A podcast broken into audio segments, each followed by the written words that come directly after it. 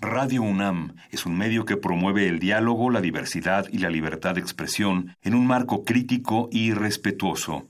Los comentarios expresados a lo largo de su programación reflejan la opinión de quien los emite, mas no de la radiodifusora.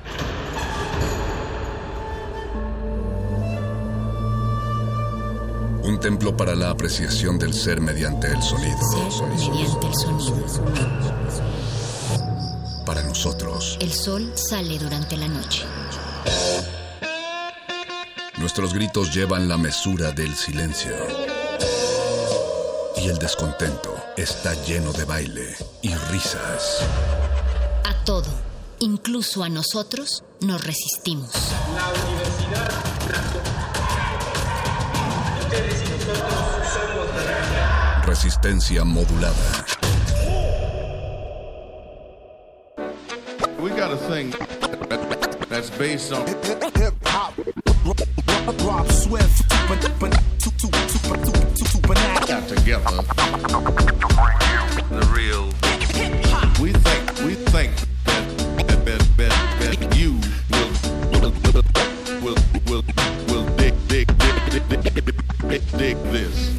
Let's go for those that don't know. On the intro, it's supernatural. By the sound of my voice, the fraudulent and the fake. They better run on the 2-3 break. Situation now is changed and it's really getting major.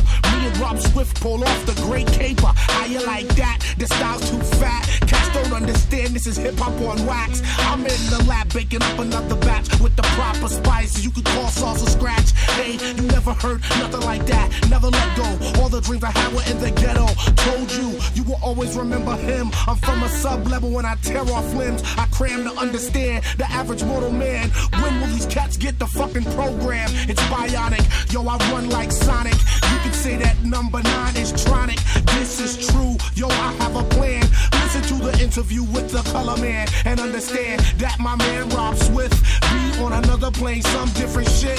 Yeah, he got something in the trunk. Oh, a bunch of records and they all got funk. Straight on the top. Yo, let me rock. Anytime that I touch it, yo, I make it hot. People gather around, y'all. We must represent. All of y'all are welcome to the sound event. Say what? So, in, the, in, the, in, in this case, we, we, we, we, we'd like to have you un, un, un, understand. Because we got a thing that's based on that, that hip hop. Rob Swift. Brother, brother, brother, brother, brother, brother, got together.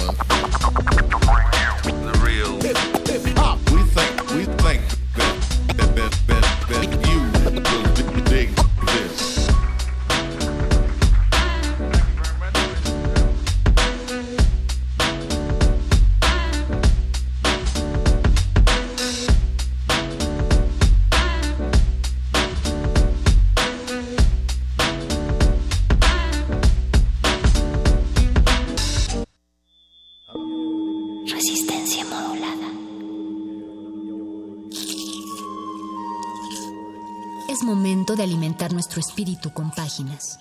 Las letras son la botana del alma.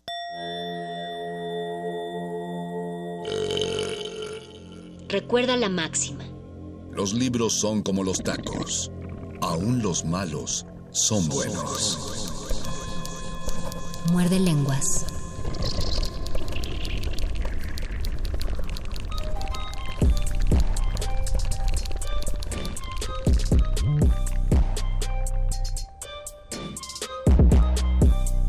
Muerde, muerde, muerde. Muerde lenguas. Muerde lenguas.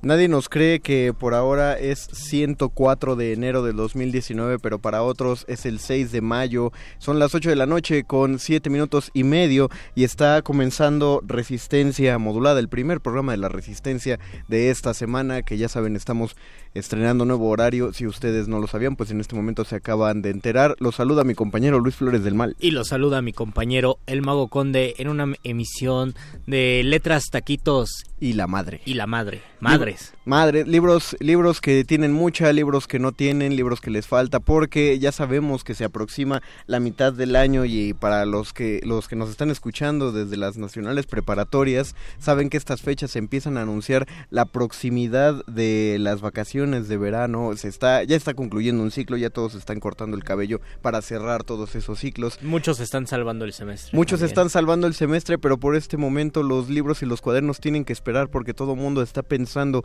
cómo vamos a celebrar dentro de cuatro días y cómo vamos a apartar nuestra mesa en la casa de Toño para poder llevar a comer a nuestra mamá porque nosotros no sabemos hacerle nada. No sabemos hacerle el pozole que se merece nuestra madre. Pero mientras tanto, si quieren ustedes una recomendación, pues ya saben, ya está su programa de literatura por aquí comenzando. Eh, Resistencia Modulada tiene dos programas el día de hoy, como saben, Muerde Lenguas a las 8 de la noche. Y si no tiene nada que hacer y tiene insomnio, pues póngale a cultivo de ejercicios a partir de las 9 de la noche. De hecho, tiene dos programas, Muerde Lenguas y La Nota Nostra. Y también por ahí Ah, está es. El Cultivo de Ejercios. El cultivo de ejercicios es como el apéndice de la nota nostra. La nota nostra en punto de las 9, también con el perro muchacho que ya anda del otro lado del cristal. Y a partir de las 10, la curaduría musical de la resistencia. Esa es la cartelera del día de hoy, pero tenemos una cartelera todavía más importante, porque cultivo de ejercicios, ¿qué? Cultivo de ejercicios como sea. Pero la cartelera realmente importante, ustedes lo saben, viene los lunes. Los lunes al muerde lenguas de resistencia modulada, porque es cuando viene la gente que ha levantado la poesía de la página y la sube a un escenario, Luis.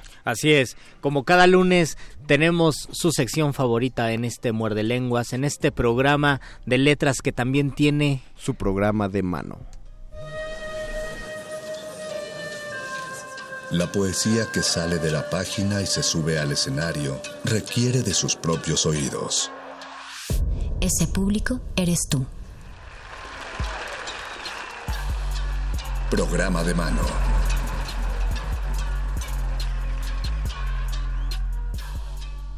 Y esta vez por la alfombra roja subieron justamente las dos cabezas rectoras de este proyecto, entre los muchos, eh, la, diversidad de tonos y de tratamientos que se les puede dar a un texto teatral, está también la ficción documental y el teatro documental. Y por ello es que ya nos acompañan aquí con nosotros Emilio Carrera y Anaid González, que ellos vienen a hablarnos a propósito de Memoria Concreto, esta propuesta eh, escénica documental. Bienvenidos amigos. Hola, gracias, gracias Mago Conde. Hola, gracias. Hola, ¿qué tal? Cuéntenos, ¿por qué, eh, por qué un, un teatro, por qué un- una apuesta de ficción documental? Pues teníamos interés de pasear por la ciudad de una manera distinta que lo que acostumbrábamos y hablar de ella este, de una manera también cinematográfica y teatral al mismo tiempo. Esto sucedió hace ya como dos años. Eh. Yo vi un documental de Anaid muy, muy padre y a partir de ahí le invité a este proyecto y, y desde ahí surgió el, el trabajo en conjunto. Porque ese es la, porque es el trabajo que tú tienes, ¿no, Anaid? Es una dirección cinematográfica dentro de este montaje. Eh, sí, bueno, es que yo inicialmente había hecho el documental de la ciudad de los fragmentos Ujú. y Emilio vio ese documental, le interesó como la propuesta de tipo collage basada en los personajes, donde el arco de la ciudad está completamente basada en cada sección de cada persona diciendo más o menos su experiencia en la ciudad. Ok. Eh, ¿no- ¿Nos puedes hablar más específicamente de estos arcos? ¿Cómo son las experiencias? Sí. Eh, sobre todo por el tono, ¿no? Eh, ¿Se pone muy serio, se pone muy denso o hay como mucho color? Es una mezcla. En realidad, en la obra de teatro se tocan cuatro temáticas, que es este movimiento, espiritualidad, consumo y, Y mm, abandono. y abandono. Entonces, con esas como cuatro vertientes temáticas, eh, nos basamos en ciertos personajes que describen estas, estas vertientes. ajá. Ok, ¿Y, y son también cuatro personajes o No, hay muchos más. cu- cuánto, de cuánto conforma esto? Am, está María, que trabaja en Jamaica, está Quique Bilingüe, que es sonidero, Hay un señor que canta en el metro que se llama Salvador. Y hay un cuarto personaje que cambia cada fin de semana, que es una persona que invitamos Mm, fuera del equipo creativo y le, le decimos que puede tomar fotos de la ciudad y presentarlas en la función. ok. Entonces son cuatro habitantes de la ciudad que hablan en esta obra de su perspectiva y luego hay tres personajes más de ficción, que es una paloma, un, señor ciudadano de la ciudad, un como señor que, que se plantea como un arquetipo de, un, de una persona que vive en la ciudad y un Judas colgado, que es Ajá, que es como esta cosa en Coajimalpa de, de personas que se visten de rojo. Claro. Este, así como lo plantean, suena una cosa multidisciplinaria y una experiencia estética eh, diversa, tal vez. diversa, pero hay, tiene una tiene una narrativa rectora, tiene una trama, pues. Mm, la narrativa rectora, creo yo, está basada en nuestra relación con el agua y con el concreto. La manera en que hacemos a un lado el agua en la ciudad y levantamos edificios, ¿no? Como si esa fuera la manera de darnos estructura. ¿no? Esa es una de ellas. Sí, esos son los dos temas centrales que, que amarran todas las escenas y los discursos a un punto fijo. Pero sí hay una, digamos que funciona como collage. Cada escena tiene su inicio y su final. Y sí, funciona de manera geográfica. También vamos al mercado de Jamaica, luego vamos al Salón Caribe, y así nos pasamos como yendo de un lugar a otro. Entonces son muchas historias. Sí, sí, sí. ¿Y cómo fue que eligieron esas historias y esas escenas de la ciudad? Bueno, primero partimos de una búsqueda así de lista tal cual, ¿no? De queremos conocer este lugar o ya conocemos este lugar, nos interesa, pero finalmente, de alguna manera orgánica, los personajes e historias más relevantes surgieron casi de manera natural. O sea, buscábamos en, en cinco lugares y de repente dos personas o les interesaba más el proyecto también o nosotros encontrábamos algo que, que resonaba con nosotros. Claro. Sí, sí. Y poco a poco ahí se fue construyendo este, como, como le dicen, collage, ¿verdad? Así es. Sí. Entonces lo, lo que se va a encontrar la gente más allá de una trama rectora son distintas imágenes de la ciudad que nos que hace que nos identifique, que nos ponen incómodos, que nos ponen en situaciones eh, complejas. ¿Cómo es esta Pues, recepción? Buscábamos, buscamos también mucho, como con esta obra, no dar un discurso fijo de lo que la ciudad es o debería ser, sino solamente mostrar una perspectiva que sí es la nuestra, porque pues nosotros la hicimos, pero que sea lo más abierta posible para que cada quien cuando la vea pueda sacar sus propias conclusiones. Es decir, es una, una obra en donde el espectador, el espectador se va a encontrar ojalá un espejo de lo que la ciudad es, ¿no? A partir de, la, de la perspectiva del equipo creativo de la obra y de la cual va a poder sacar conclusiones respecto a su vida, ¿no? En la ciudad, su relación con el agua, como decía Naid, con el concreto, con, con el tiempo, con el espacio. Un poco de, de eso va. La temporada que están teniendo en un teatro es la primera temporada, la primera vez que lo enfrentan a público o ya lleva No, no, no. experimentando varias veces. Lleva ya varias, varias temporadas en seminario, en, en un teatro ya estuvimos, eh, estuvimos en el Carlos Lazo, estuvimos en, en Cardoner, ya van varias En temporadas eh, y cada vez es distinto, o sea, es más, siento que cada cada presentación es distinta, o sea, cada vez el público genera una nueva energía y pone atención y foco en diferentes cosas, ¿no? Es este muy interesante cómo a veces el punto más importante de la obra es cuando dan los, eh, los espectadores su testimonio y en otras ocasiones es en un momento de casi silencio y solamente hay una proyección y ahí se nota que está toda la energía concentrada. Es variable en ese sentido. O sea, eh, siempre es mutable, ¿no? A- a- Ujú. Además, eh, contando esto que dicen del, del personaje que entra como invitado en, en cada función, pero ¿le han, le han abonado algo eh, con la experiencia a esta temporada? ¿Se tuvo que haber, hacer algún cambio de elenco? ¿Decidieron cambiar el espacio? Sí, bueno, pues esta es temporada como tal, nuestra segunda, en el sentido de que es ya como Sí, de- varias funciones. Claro, ajá. Y es en el mismo lugar, en un teatro ahí en la Condesa. Y sí, cada vez la obra, la obra tiene esa, esa ventaja que, que es, es muy abierta, ¿no? En, en el sentido que podemos estar cambiando cosas, añadiendo o quitando cosas. Esta vez, por ejemplo, hay un catálogo de objetos de la ciudad Ajá. Y para esta temporada cambiamos algunos y se han sí se modifica a lo largo del tiempo como la misma ciudad. ¿no? Ok, ¿y cómo fue el trabajo en conjunto? De, eh, finalmente hay, hay, hay dos mentes que están de alguna manera dirigiendo ¿no? la, el, el proyecto y la estética. ¿Se entendieron como muy rápido o, o fueron varias sesiones para debatir el, el objetivo al que se quería llegar? Este, yo creo que sigue sucediendo y eso lo vuelve interesante. ¿no? Ajá. Porque eh, nosotros también vamos cambiando conforme estamos en, en- Mm. en este trabajo. Eh, de repente llegamos con propuestas totalmente opuestas y, y lleva un trabajo como de, de acuerdo y luego ya de presentación ante el Mm. público, ¿no? sí sí la verdad es que combinar teatro y cine no es tan fácil no como Y también está el audio, bueno, el diseño sonoro. Claro. que lo hace Marco, que es un, un chico muy talentoso. Y, y sí, en realidad todo el equipo creativo ha, ha contribuido de cierta forma al, al resultado que ahora tenemos. Y sí, es como una cuestión como de escucharnos y Ujú. ahí ir viendo, ¿no? Como qué funciona, Sí. qué no funciona y, y así. No, Sí. Finalmente el encuentro de ideas nace el teatro, ¿no? Es, Ujú. es como una necesidad. Cuéntenos entonces de la temporada, denos las coordenadas, dónde, cómo, cuándo, a qué hora. Ok, entonces es sábado y domingo. El sábado a las 7 Sábado a las 7. y domingo a las 6. A las 6, ok. Y es en un teatro. Es en un teatro, así se llama el lugar, que está en Avenida Nuevo León número 46, enfrente del Parque España, en La Condesa. Y bueno, es importante que, que sepan que hay una preventa que cierra todos Ah, los viernes y ahí pueden recibir descuentos en la página web del teatro, que es www.unteatro.org. ORG. Un sí. teatro como suena, con letra a las Sí, dos. sí, sí. Un. Exacto. Ah, y también Un tenemos teatro. una promoción, ¿no? Sí. Sí, creo que sí, que eran... los Ah, Ah, claro, claro, ahí, ahí, ahí, este, te- tienen regalos para la- los escuchas que están en este momento. Les recordamos, el horario es de teatro, es decir, lo que llaman el horario teatral de los sábados a las 7 de la noche, los domingos a las 6 de la... Ahorita ya es tarde. De la tardecita. Las 6 ya Sí, es la seis de la tarde tarde. por el Ujú. cambio de horario. Entonces, las 6 de la tarde, eh, sábado 7, eh, domingo a las 6. Para este fin de semana, Luis, hay, hay regalos. Hay dos pases dobles. Para este sábado 11 y domingo 12. Así es, dos pases dobles. Un pase doble es para el sábado 11 y un pase doble es para el domingo 12. Es decir, dos personas se van a comunicar con nosotros. La primera, pues ya escoge sábado, la segunda domingo y llevan a una persona más. O, o, o si quieren escogen el domingo. Si Te dicen, digo, ya, no- ya te no gané, los- pues ya ni No modo. los predispongas, porque aparte recuerden que estábamos hablando de alternativas de cómo celebrar a su madre.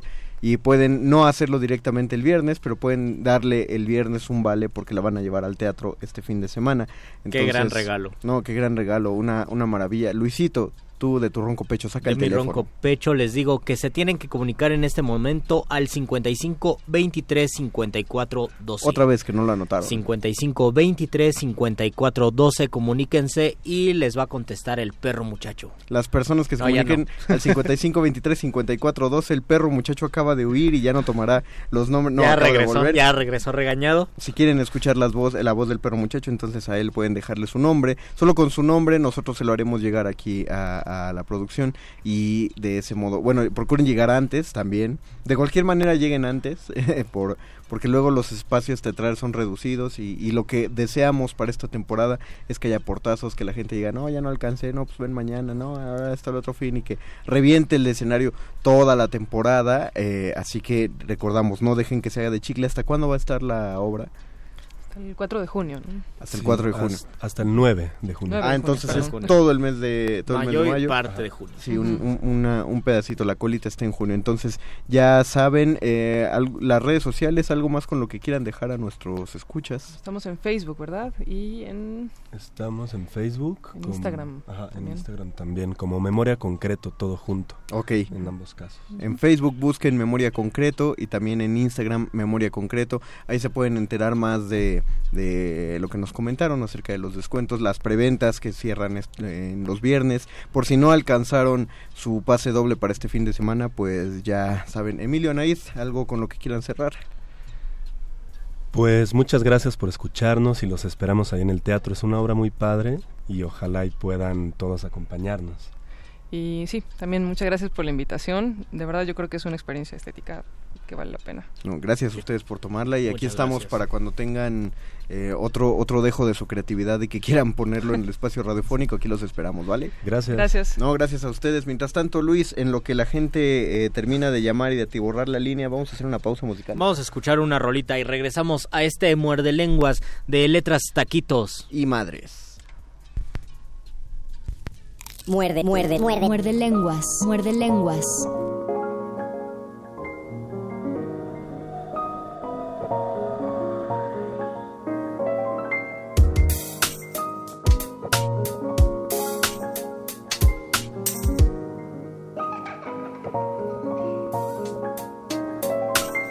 Te he contado bastante, no te encuentro, basta de este juego. Basta de este juego, basta de este juego, ya. Cierro los ojos y ahí estás, los abro y noto que estoy ciego. Cuando por fin te encuentro, trato de alcanzarte, nunca puedo. Nunca puedo, trato de alcanzarte, nunca puedo. Prometo portarme mejor, ya no me hagas la ley del hielo. Mientras dormía Noté que me observabas, pero no entiendo por qué solo reías y no hablabas, no comprendo nada. Mis hermanos se ven muy tristes y aunque estés al frente de ellos parece que te ignoraran. ¡Hey! ¿Acaso es la ley de hielo? Si es así, prometo no pelear de nuevo y hacer mis deberes. Por favor, dime que me quieres o no pararé de hacer berrinches tirado en el suelo. Perdón por desearte la muerte. Aquella vez que en un regaño me pellizcaste muy fuerte. Prometo hacer mis tareas y obedecerte, pero no me asustes más. ¿Dónde estás? Deja de esconderte. ¡Guau! Que contigo bastante y no te encuentro. Basta de este juego. Basta de este juego. Basta de este juego. Ya. Cierro los ojos y ahí estás. No se abre, noto que estoy ciego. Alcanzarte, nunca puedo. Nunca puedo, trato de alcanzarte, nunca puedo. Prometo portarme mejor, ya no me hagas la ley del hielo. Ya mis hermanos no viven en esta casa, no entiendo qué pasa.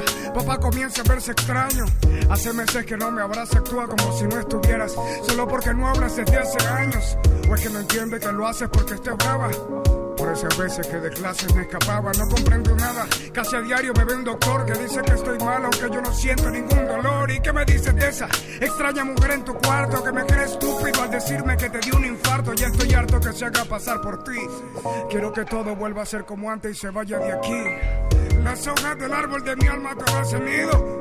Niego a aceptar lo que me quieren hacer ver. Todo esto que está pasando no tiene sentido. No hay motivo para aceptar lo que no puede ser. Y aunque a veces no entiendo por qué no está conmigo, sigo creyendo que sus razones han de tener. No puedo negar que estoy bastante confundido. Voy a encontrarla ahora mismo donde sea que esté. Voy a encontrarla ahora mismo donde sea que esté.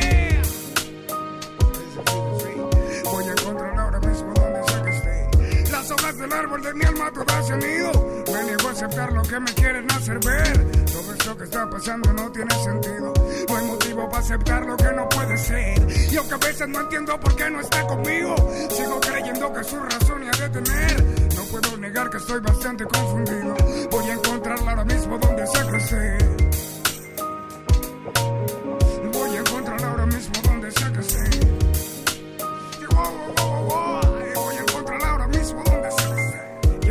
bastante y no te encuentro. Basta de este juego. Basta de este juego, basta de este juego. Ya. Cierro los ojos y ahí estás, no se abre, noto que estoy ciego. Cuando por fin te encuentro, trato de alcanzarte, nunca puedo. Nunca puedo, trato de alcanzarte, nunca puedo. Si no apareces pronto, juro que te buscaré en el cielo. Muerde, muerde, muerde. Muerde lenguas. Muerde, muerde,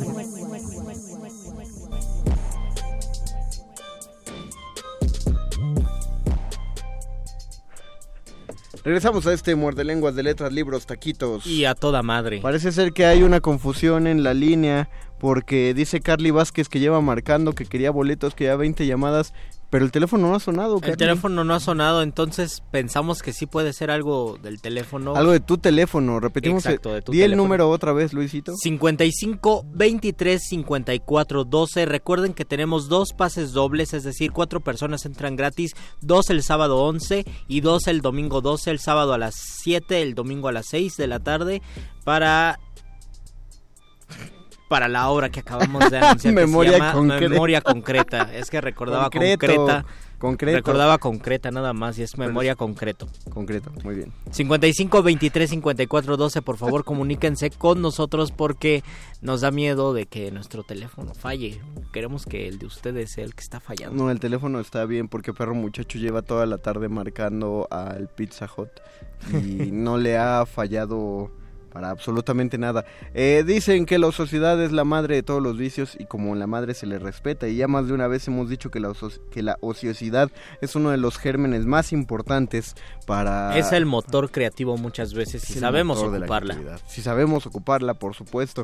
La creo que creo que sí hemos tenido un programa de estos, pero no importa cada año no hace no hace daño recordar este tipo de temáticas porque dentro de la universalidad que incluyen las letras eh, como siempre lo mencionamos en temas, en, en los temas de Quiroga, eh, siempre hay, hay historias de amor, siempre hay historias donde eh, a uno le, le incomode profundamente el pensar en la muerte, en pensar en los finales, eh, personajes que se ven atacados por la locura. Creo que una de las, creemos que una de las figuras más universales que existen y que han existido a lo largo de toda la historia, porque de hecho en, en la cuna de la literatura eh, que es la, la, época griega en los clásicos, ya se trataba el tema de maternidad y paternidad. Eh, probablemente no desde un, punto, desde un punto de vista pedagógico, es decir, no, no cómo debe ser una buena madre o cómo debe ser un buen padre educando, pero sí tomando en cuenta más bien la poderosa influencia que tiene un progenitor sobre, sobre sus hijos, sobre sus engendritos. Incluso la manera en que nosotros somos nuestros padres y nos damos cuenta, no a veces en un, en un sentido metafórico o en un sentido simbólico nos damos cuenta de que esos ya no, ya no genes, sino esa manera eh, de que nuestros padres actuaban, la manera en que nuestros padres actuaban está en nosotros y eso nos puede causar muchísimo conflicto al descubrir que somos ellos y que ellos se repiten en nosotros. Creo que uno de, lo, uno de los mayores conflictos que uno sufre cuando va saliendo de la adolescencia y empieza a adentrarse en la adultez y uno empieza a asumirse como una persona adulta, justamente es descubrir la cantidad de cosas que, eh, que uno, que convergen de nuestros padres en nosotros mismos. Ahora, puede sonar muy grave esto que estamos diciendo, digo, no, si nos están escuchando nuestras mamás de Luisito y la mía, pues puede sonar muy feo porque va a parecer que estamos diciendo, ay no, qué horror parecernos a nuestros papás. Sí y no, o sea, sí va por ahí, en, en el fondo, profundamente, por más feo que suene, pero en el fondo, y, y, lo sabemos todos, no queremos replicar muchísimas cosas de, de nuestros padres eh, originalmente. Uh -huh. En la, en la etapa, en una necesaria etapa de rebeldía que es la adolescencia, de hecho queremos romper todo eso, porque finalmente es un molde. Nuestros padres, de alguna manera, son un molde eh, moral, ético, de, de, de, gustos, de construcciones, eh, la manera que hablamos, la comida que nos gusta, la ropa que vestimos, los lugares La manera que en que reaccionamos muchas veces. La manera en que reaccionamos. Impuestos por nuestros sí. padres de forma inconsciente. Porque nosotros los veíamos reaccionar a ellos y entonces nosotros pensamos que de este modo tenemos que reaccionar. Digo, son cosas que se nos quedaron muy grabadas de chicos, eh, de niños, probablemente conforme avanzamos en la adolescencia lo empezamos a transformar con lo que considerábamos nuestro propio criterio. Pero ahí está la ilusión del criterio, ¿no? Uh -huh. Si no fueron nuestros padres, fue alguna figura que ubicamos como de paternidad, eh, es decir, paternidad educativa, un maestro, un, un, hermano mayor, un amigo al que consideramos más Incluso sabio. hasta un familiar cercano. Un familiar cercano. Todos ellos de alguna manera nos heredan este criterio. La, la ilusión del criterio es que sí lo podemos tener, sí lo podemos desarrollar, pero forzosamente en este desarrollo van a converger las ideas de alguien más. Es, es como seguir la idea de un filósofo, ¿no? Eh, lo tomamos como una figura de enseñanza, puede ir en contra de todo lo que nos enseñó nuestra familia, pero lo estamos aprendiendo de alguien finalmente y no está mal. Esa es la cosa que debemos saber, no está, no está mal captarlo de otra persona. Y llega el momento en que nosotros nos volvemos conscientes de ello y sabemos que no es una herencia terrible porque son tanto comportamientos positivos como negativos, pero es algo que nos define y es algo que en efecto nos hace ser nuestros propios padres y nos hace saber que ahí están. Cuando nosotros tenemos tal vez un arranque de, de ira o de mm. desolación, podemos identificar que ahí está nuestra mamá o ahí está nuestro papá y eso que nosotros creíamos que era algo que el mundo nos provocaba, en realidad es algo que tenemos y que aprendimos desde muy pequeños. Por eso dice Jung, hasta que lo consciente no se, hasta que lo inconsciente no se vuelva consciente, seguirá mandando el subconsciente y tú Ajá. lo llamarás destino. Es decir, hasta que nosotros no nos demos cuenta que esos comportamientos están allí y que fueron transmitidos por nuestros padres, vamos a pensar que somos unos desgraciados en la vida. Exactamente, es, a grandes rasgos es asumir que tenemos este parecido, uh -huh. y este parecido es inevitable, y ya a partir de ahí ponernos a, a chambear. Digo, sí, hay, hay, algunas personas que descubren con cierta alegría que sí se parecen a sus padres, o para otros es un horror absoluto, pero no es hasta que lo has asumido que puedes empezar a trabajar eh, a alejarte o a moldearlo, ¿no? No es hasta que se te antoja una hamburguesa y recuerdas que hay frijoles en tu refrigerador cuando dices, ah, oh, ya me parezco a mi mamá. ¿Qué razón tenía mi mamá cuando No, hay frijoles en la casa. Exactamente. Pero podemos hacer ligeros cambios, o sea, esa es la, la cuestión y de eso, de eso más bien trata la vida y la educación que uno va llevando sobre cada uno de, de- vamos llevando sobre cada uno de nosotros. Hay una cosa que se llama la deriva metonímica, que es como va a ser una explicación bastante ramplona, pero no deja de ser acertada. Es como heredar la, el carácter Y es lo que lo que llamaríamos en términos literarios los pecados del padre ¿no? que, que los termina pagando el hijo. Es lo que lleva es el motor de las tragedias griegas de hecho. Que de qué parte esto los errores del padre eh, van a replicarse como errores del hijo. Porque esto funciona de una manera bien curiosa. No importa la concepción que tengamos de nuestros padres siempre vamos a tratar de justificarlos, cosa que nos puede sumir desde el punto eh, de vista literario y psicológico, nos puede sumir en nuestra propia tragedia. Hay una obra de teatro de Tennessee Williams que se llama El Zoológico de Cristal, donde eh, se trata de un hombre que está sentado ante el teatro, podría ser en un bar, por ejemplo, y está contando la historia del día que se fue de su casa. Y en su casa vivía su madre y vivía su hermana y entonces eh, habla justamente de que esta casa es como un zoológico con animalitos de cristal donde todo es muy bello pero muy frágil y no debe ser tocado. En el momento que él se va, la madre y su hermana quedan, quedan solas pero deciden como en un pacto muy amoroso que se van a quedar juntas aunque la hija no parece estar del todo feliz pero aún así se aferra a estar ahí y este hombre está contando la historia desde lejos. Eh, La gran tragedia de ese hombre es que realmente no salió de su casa. Físicamente se fue, pero mentalmente se mantiene con la culpa de no haber salido de ese lugar, que es uno de los pasos más difíciles en el momento que uno se muda solo a otro lado. Físicamente uno se puede mudar y salir de casa de los padres, pero mentalmente uno puede quedarse encasillado en ese lugar, presa de la culpa, eh, presa de responsabilidades que no tiene. O incluso por valores positivos como decir, qué triste haberme salido del núcleo familiar donde al final me reconcilié, pero sé que yo me llevo parte de mi casa y que yo me llevo a mi familia conmigo porque está en mis comportamientos. Y esto pienso que se puede reflejar muchísimo en, en lo que se escribe, en lo que se produce y en lo que se lee, por ejemplo, al momento de recordar que nuestros padres leían, nuestra mamá leía, por lo menos así era en mi casa, y esto fue lo que no lo que hizo que nosotros eligiéramos el camino de las letras o que muchos de ustedes también lo eligieran. Tal vez no era porque nuestros nuestros padres nos decían, "Tienes que leer, quédate 20 minutos leyendo", sino porque lo copiábamos y porque lo sistematizamos de tal manera que se volvió un acto cotidiano y de allí pues marcó algo eh, que nos que nos cambió que nos cambió nuestra vida y que también marcó nuestro destino. Ah, ah, ah, pero hay, hay, hay que tener mucho cuidado con una, con una cosa, Luis.